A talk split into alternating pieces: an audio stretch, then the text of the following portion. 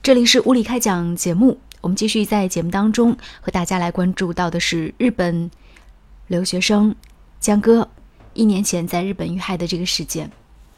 我刚刚仔仔细细的去看到了由王志安，然后他在一个网络节目当中，然后是拍到的很多的这个视频。我要说一下关于看完很多视频之后的一个非常直观的感受，嗯，那就是。让我最最心痛的那段视频，其实是网络上目前流传的一个二十八分钟的视频。在这个视频当中，我们看到江歌的母亲和刘鑫在事发一年之后的一次见面。那这次见面非常非常的撕心裂肺，把一个一年前的伤口重新拿出来，然后再说。我们也看到了。刘星对于江歌母亲的那种对不起，还有歉意，我相信那种对不起和歉意，他有发自真心的一部分。但是在长达一年的时间当中，刘星的冷漠，还有他们家里人的冷漠，甚至是有一些冷淡到残酷的地步的这种视角，我相信对于江歌的母亲都会带来极大的伤害。我必须要说，看完这一段之后，我自己就是一直看这段视频的时候，我一直在哭。这不是演员的表演，这是生活，这是很真实的记录。而这样的真实的记录，会让你内心有一种揪心的疼。这种心疼不仅仅是心疼已经去往天上的那个江哥，我相信他也希望。这一切会有真相大白的一天，他也一定是希望有人可以为他去伸张一些公道。另外一方面，我特别心疼，是因为为江哥的母亲，一个母亲离婚之后，然后独自的抚养女儿长大，女儿喜欢日本的一些动漫文化，然后选择到日本去留学，妈妈甚至是卖了一套房子，然后供女儿到日本去读书，并且妈妈。在这一路上，还一直叮嘱女儿：“你的生命不是你一个人的，你的妈，你的生命是属于妈妈还有姥姥的。你身上记着好几个人的生命。”还有，就是江哥的妈妈那句非常撕心裂肺的：“十刀啊，十刀！我多么希望那十刀都捅在我身上，十刀啊，都是像捅在我心里一样。十刀啊，他的女儿当时得有多疼啊！”我就讲这段话的时候。嗯，我我在屏幕上看到江哥的妈妈在哭，然后我也在，我也在屏幕跟前哭。我觉得这种哭是，我觉得每一个人，他不仅仅是说是一个每一个母亲，每一个人看到这一段都会觉得内心非常非常的难过。关于这个案件，其实最为关键的一点就是当时在事发的时候，刘星到底有没有责任这一点。呃，刘星在事后接受王志安局面的采访的时候，他特别谈到说，当时他没有反锁门，然后因为他自己是先进去的，所以江哥当时是没有进去。他认为江哥没有进去，在他的说法里面，江哥没有进去是因为那个时候江哥已经遇害了，但实际上距离他进屋，然后到事发还是有一段时间的，而且。非常明显，当时江歌和陈世峰之间的这种争执声音还是挺大的，而且江歌应该也试图要进入自己的房间。我们看得到日本当时他们居住的那个小环境，那个过道还是挺窄的，所以好像也仅仅只够把门打开。它是在一个封闭的空间里面的，那但凡如果它的门口是一个大街。或者是一个更空旷的地方的话，我认为江哥也不会那么容易就被害。呃，对方虽然是拿着凶器来的，所以当时一定是没有办法进去门，然后江哥又被逼到了门口，那才会发生说他一推开门，然后就血溅的这种情景的发生。所以当时江哥的妈妈在见到刘星之后，她其实有问刘星一个问题，她说。你当时为什么要反锁门？刘星说：“我没有反锁门，我甚至开了一次门，开了三十公分那么大，但是后来那个门被顶回去了。”江歌有没有反锁门，其实，在这个妈妈心目当中是一个很关键的事情，但刘星没有承认，因为他们共同居住的那个地方是江歌租下来的，所以江歌的母亲是有到那里曾经去住过的，所以他知道那个门如果在里面没有反锁，外面是可以直接的，是可以直接扭开的。那么，只有一种情况，就当时这个门确实刘星是有反锁的，而刘星反锁，其实从心理学和保护自己的角度来看，也许他有一定的道理，因为他担心冲进来的陈世峰会把自己也给杀掉，或者是当时会使用暴力的手段，那死的就不是一个人了，也许是两个人，也许是他自己，而且。是刘星的可能性更大，因为和陈世峰之间有矛盾的并非是江歌，而是刘星。我的内心非常非常悲凉的是一件事情，就是至始至终，刘星对江歌的母亲没有说两句话，他只是在不停的说对不起阿姨，但是他没有说，他没有说阿姨，我的命是刘星救的。他甚至都没有说，他甚至都没有说，江歌是见义勇为的。他没有说，自己的生命能够活下来是和江歌有关的。他没有做这方面的任何表达，他只是不停的在说对不起。一万个对不起有什么用啊？你只要一句，一句，你跟江歌的母亲说，你说我的命是，我的命是江歌给的。我觉得。你要是讲这句话，就一句顶一万句了，比你说一万句对不起都更有用。而事实上，刘星不可否认，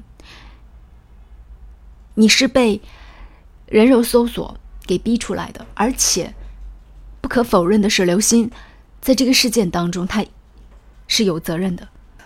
但是，即便是最好的友情，又是何其脆弱呀！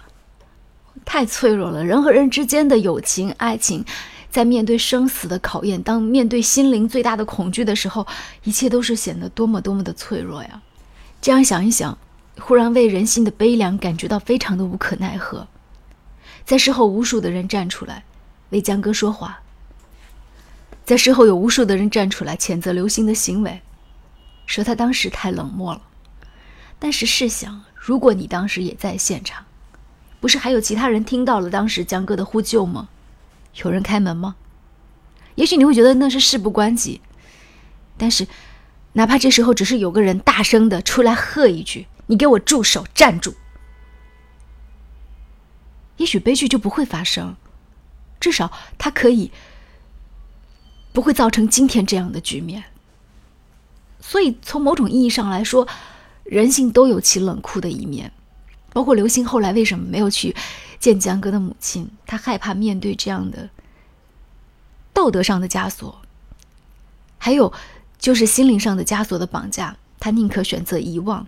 这就是面对创伤，在心理学上有一种应激反应，就是会选择遗忘，然后麻木的进行接下来的人生。他不对这样的一个创伤进行一个疗愈和治疗。但实际上，在当时，或者说到现在一年之后，我觉得。刘星需要一个心理医生，当然江歌的母亲可能也需要一个心理医生的这种陪伴，他们才能够慢慢的走出来。当然，在这个世界上，不是所有的事情都可以被原谅的，有些事它发生了，你一生一世都是无法原谅对方的，无法原谅。那么这时候，你就要坦然接受自己的无法原谅。也许。这也是对另一个生命的一种敬畏。在今天我做完这些分析的最后，我想和大家分享几段录音。首先，我们要还原一下，在局面当中，江哥的母亲和一年之后才迟迟出现的刘星之间的见面的录音。这段录音让我听得落下泪来，相信你也是。对不起，你拍我。阿姨，对不起，阿姨，你别不说话，你打我骂我也好。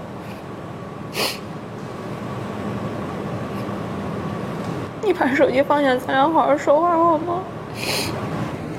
阿姨。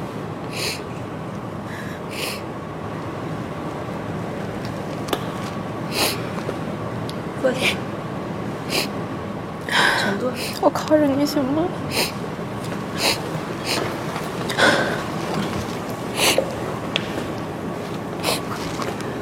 麻烦给拿个凳子过来吧，让他矮一点。让我是吧？嗯，给我。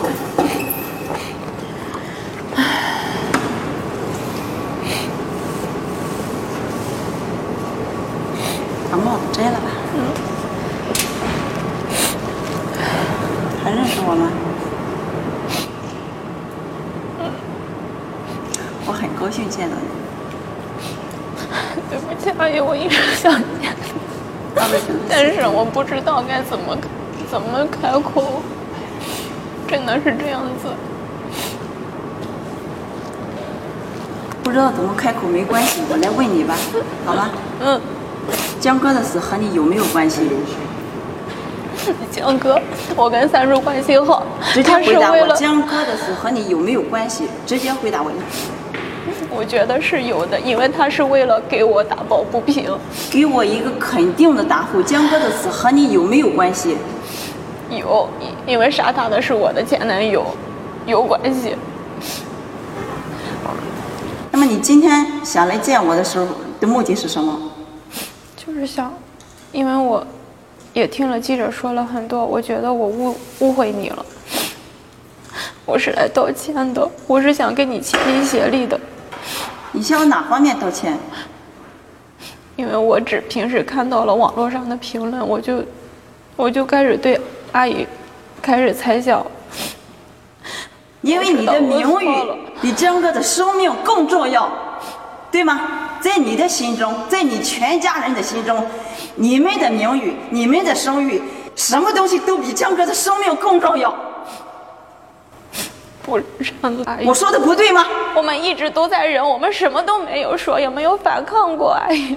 是吗？你说你们需要怎么反抗？难道来把我杀了才叫反抗吗？没有，我们不会杀人。那怎么才叫反抗？啊？我江哥遇害第一天，我真的很希望见了江哥住在一起的那个闺蜜，把江哥称之为在日本唯一的亲人的那个好朋友。我就微信找他的这个好朋友，不回。六号咔来了一篇信息，你每天在微博上发的那些东西都不着边际。每引来无无知群众的猜疑，然后对我造成伤害。事情解决了以后，我再也不会见你了。再出这种新闻，我就停止协助警察。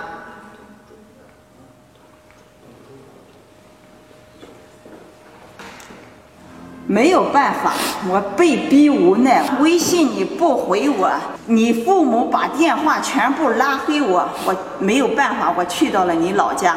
我还是找不到你刘鑫，我没有想把你刘鑫怎么样，我只想问问你刘鑫，你是当事人，江哥到底是为什么被杀害的？我想知道真相，刘鑫，只想知道江哥最后的时刻是什么样子，他怎么样的对妈妈的不舍和牵挂？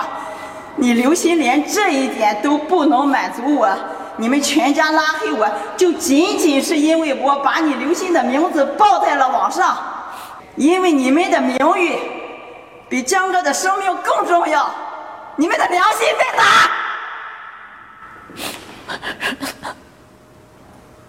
我把你们全家逼逼无奈，我给报上网上去之后，好嘛，我凌晨发的文章，到中午你就发来了信息，威胁我，限我一天之内撤掉文章，否则的话你死都不会出庭作证，这是你说的话吧？是，我是说过。五月二十一号，我我发布的文章。五月二十三号，你爸爸打来了电话，要起诉我。你妈妈骂我江哥命短，被杀和你刘鑫一点关系都没有，这是不是事实？那都是气话。气话！我觉得这是一条命。我知道。我知道那是三叔的一条命。你错了，是因为你们家现在的生活受到了影响，并不是因为江哥付为你付出这条生命，你错了，你并没有真正认识到错误。阿姨，三叔死了，我也很难过，很伤心。我真的是，对你很伤心，你很难过。除夕夜，我在家里抱着江哥的遗像，听着外面万家鞭炮响，可你留心换了一个换了新发型的头像，在那里玩自拍。你们在滋滋润润的生活着，你们没有把江哥的生命当做一回事。你今天眼泪不是对江哥的忏悔，不是对江哥妈妈的忏歉意。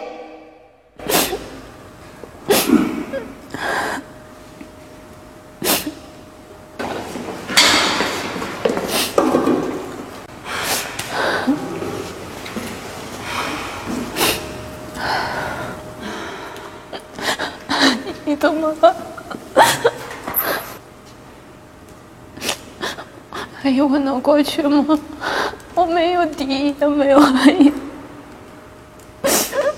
你坐在那儿，我平息下，喝点水，我会过去面对你。我我求你二个天，就是求着你跟你面对面。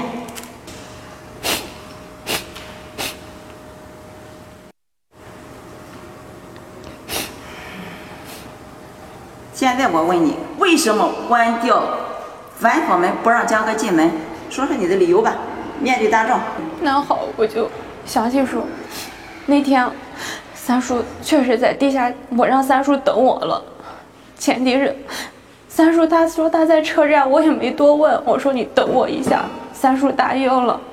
我们微信里都有聊天记录，并不是说我是蓄谋要害他，我才说你等我一下。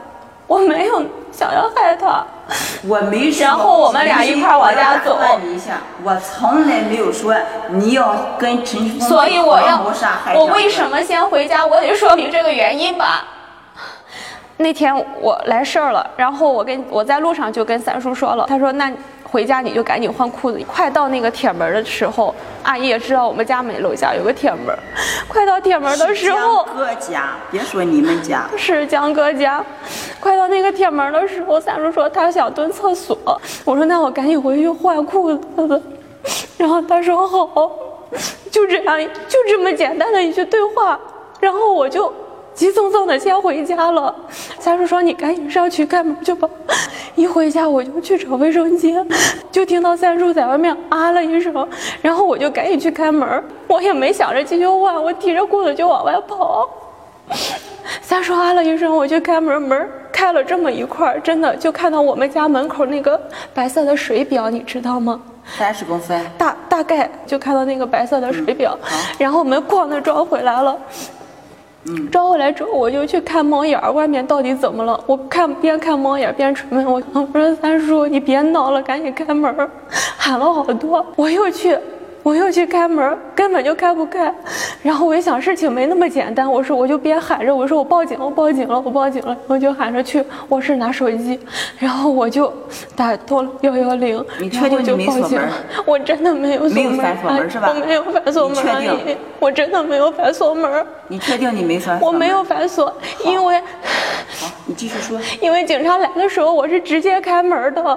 没有反锁是吧？真的没有反锁。好的，你继续说。然后警察跟我说：“你坐在 玄关的，别动。”我阿姨，我那时候真的是害怕了，我真的，我真的害怕，所以我没有，我没有出去。当时我真的不知道是陈世峰在外面杀人，我也不知道外面到底发生了什么。我承认我胆小，我一直到警察来了，我都没有敢出去看一眼。对不起，好了，先别说对不起。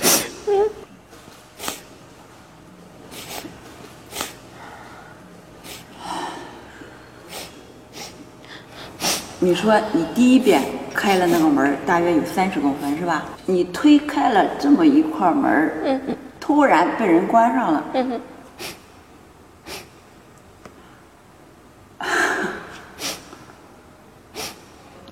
真的是好，被好推上，那我问问你，陈世峰是来找你的还是来找江哥的，这个我也不知道，他下午是来找我的，是吧？那么他晚上是来找你的，是来找江哥的。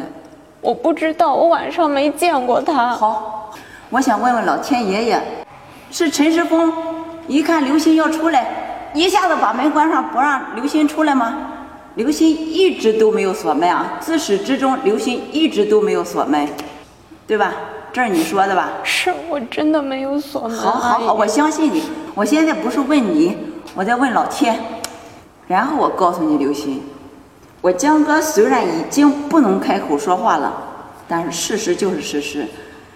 十二月十一号开庭之后，所有的案卷我会面试，全部公布案卷信息，让所有的大家都来看到这个事实是什么样子。你也不用承认你懦弱胆小，女孩子嘛都害怕，我江哥也害怕呀。江哥倒在自己的家门口，看着那一扇你没有反锁，他却进不去的家门，身上的鲜血一点一点的流干，嘴里喊着妈妈，妈妈，妈妈，对不起，妈妈，我舍不得你，妈妈，我想你，妈妈，你救救我，不要靠近我。我江哥，石头啊，都刺在我的身上，该多好！石头啊，老天爷爷，你为什么让江哥进不了门？老天爷，那是门没有关，刘鑫说没有关，那为什么进不了门？他跟你一起回家的，他却为什么一前一后江哥却进不了门？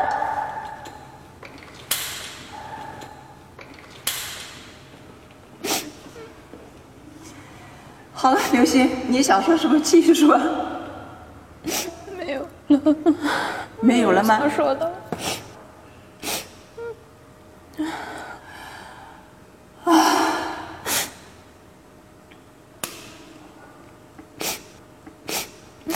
阿姨，我是今天让阿姨来出气的。我知道一直以来，我确实是做了很多不好的事情，我确实是很多时间没有去回你的微信，我确实也说了伤害你的话，我也都知道错了，所以我今天很诚恳的来了。你说什么我也不，我都接受。阿姨，我只想跟你现在统一战线，还还三叔一个公道。你接受我行吗？我现在有万千网友在帮我。我当时最无助的时候，我跟你微信视频，你告诉我江哥在医院里，我一下子瘫软在地。你的父母没有一句温暖的话，你的父母转身就走了。陌生人啊，陌生人，我以后会经常去看你，如果你不嫌弃。我不嫌弃。我跟江哥那么好，你是他妈妈。你想怎么让你经常去看我？来，给你纸巾。我不嫌弃。你真的会去看我吗？我知道，阿姨因为这件事情身体不是你回答我，你不是会会会会一定会。多长时间看我一次？我也不知道，这个真的没法说。我理解。阿姨，三叔火葬的那一天我去了，我虽然提前一天跟您约好了要一起见面，对，去了，但是去了，江哥也看到了。但是第二天上午竟然突然不让我进去，嗯，我没有办法。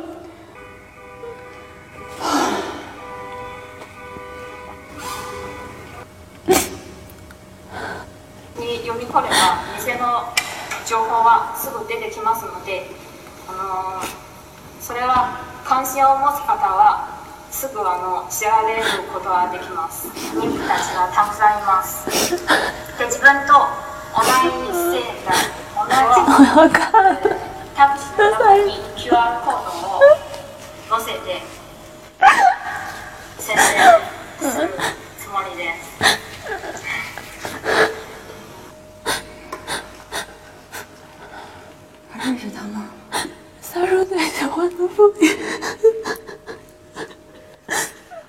他穿的那条短裤，伤心了吗？我们一起买的。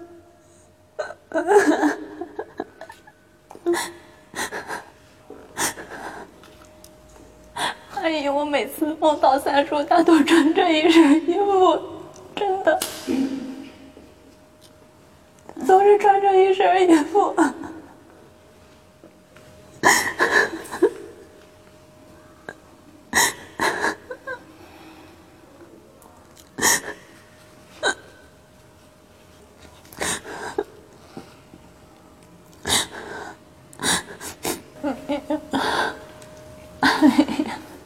说话行，说说。我看你在抖，我想让你别生气了。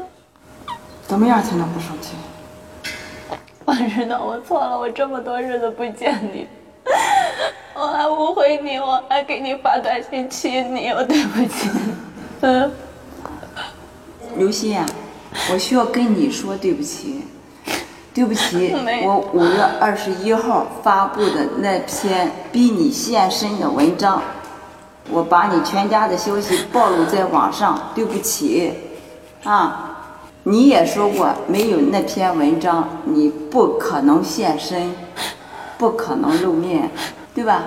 这一次不是因为我要想尽一切的努力判陈世峰死刑，而又引起了一轮的这个舆论风波。您不可能来见我，您也不可能今天来跟我江哥的妈妈江秋莲说一声阿姨对不起。二百九十四天了。你的态度，你的那些作为，已经也形成了嘛，是吧？那么你今天，也其实我觉得跟江哥说不说，跟江哥妈妈说不说，可能都不重要了。你面对镜头和那个全国网友说吧，没有要说跟大家说吧，是吧？没有要说的。没有啦，嗯，不想说，我没有什么要狡辩的，不是因为我现在说什么都是错的，我也不想去说什么。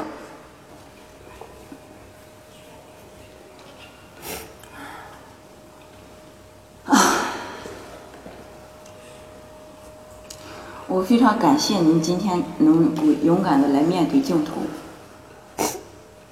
非常感谢。因为我知道我自己做错了，我真的是想来让阿姨不要生气，来原谅我的。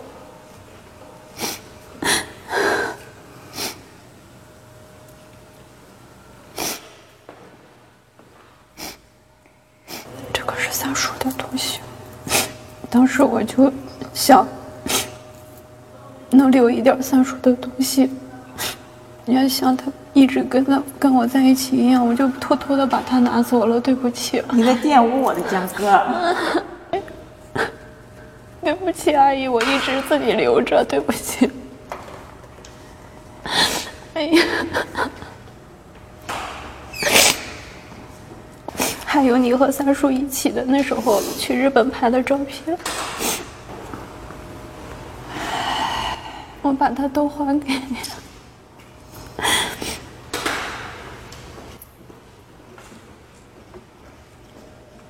妈妈都会给你写的干干净净。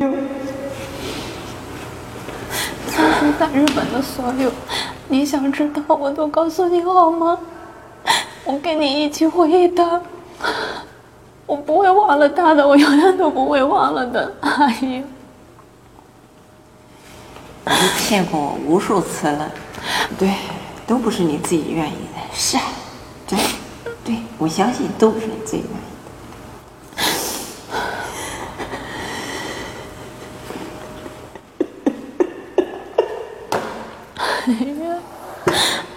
阿姨，你要哭，往这边哭吧，对不起。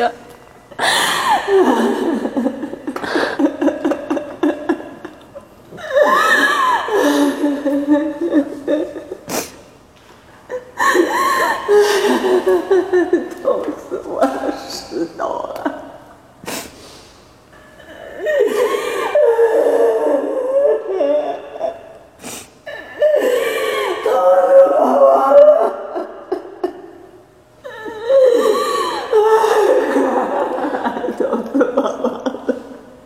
阿姨，你别哭了，我真的是，我真的不想再看到你这么痛苦了。我现在求你离开，因为你跟江哥真的长得很像，阿姨。我现在求你离开，对不起，求你离开不开，行，阿姨。我现在求你离开，我现在求你离开。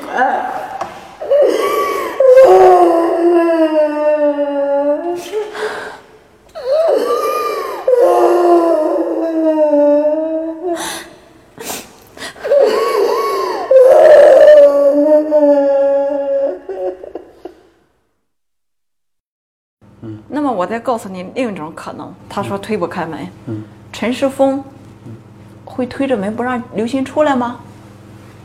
您觉得这个合乎情理吗？那你觉得当时现场是什么什么可能呢？刘鑫反锁了门，因为日本的那个门，江哥的那个门是外开的，啊，不用钥匙锁死，不从里面反锁，是从外面不用不用钥匙就可以打开的，可以推开，对，可以拉开。这个你到现场也看了是吧？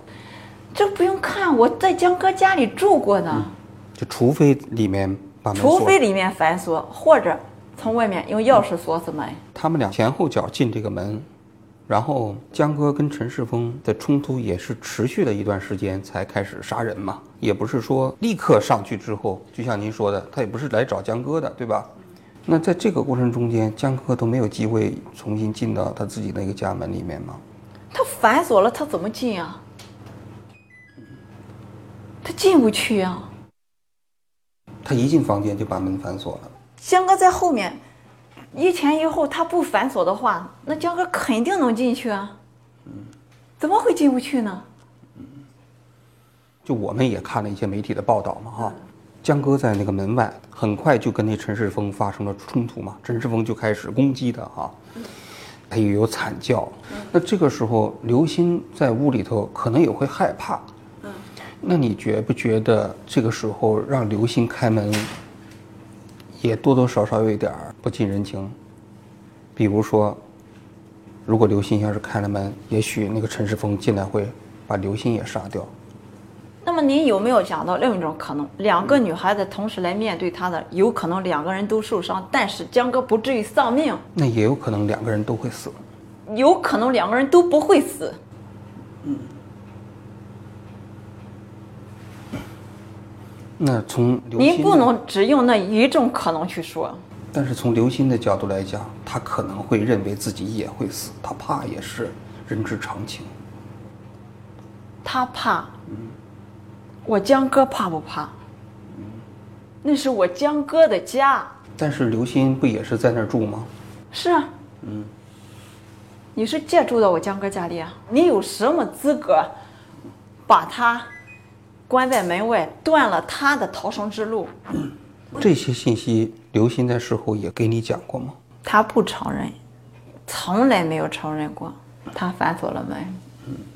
那刘鑫反锁的门，完全是你自己的推测呢，还是说你也通过一些其他的报道获得了一些？我不需。要通过报道，嗯来获取这个信息。我虽然说我现在跟您说的这是推测，嗯，但是，总有一天真相大白的时候，您觉得我这个推测，推测不无道理？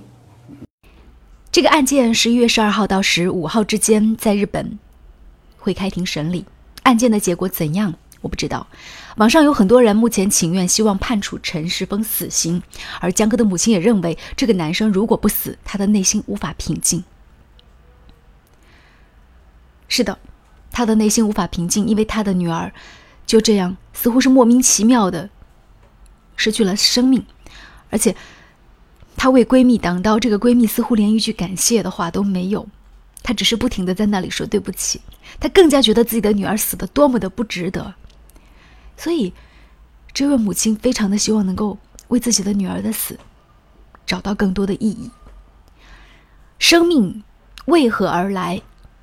生命为何而去？生命在这世间来一遭，走一遭。有时候每个人最需要的，就是那种曾经走过一遭的价值感，还有就是被这个社会的接纳感、包容感、认同感。但愿我们大家都可以从这个罗生门当中，从那个当时没有被打开、没有被敲开的门，从那个是否反锁的门当中，窥见人性的复杂。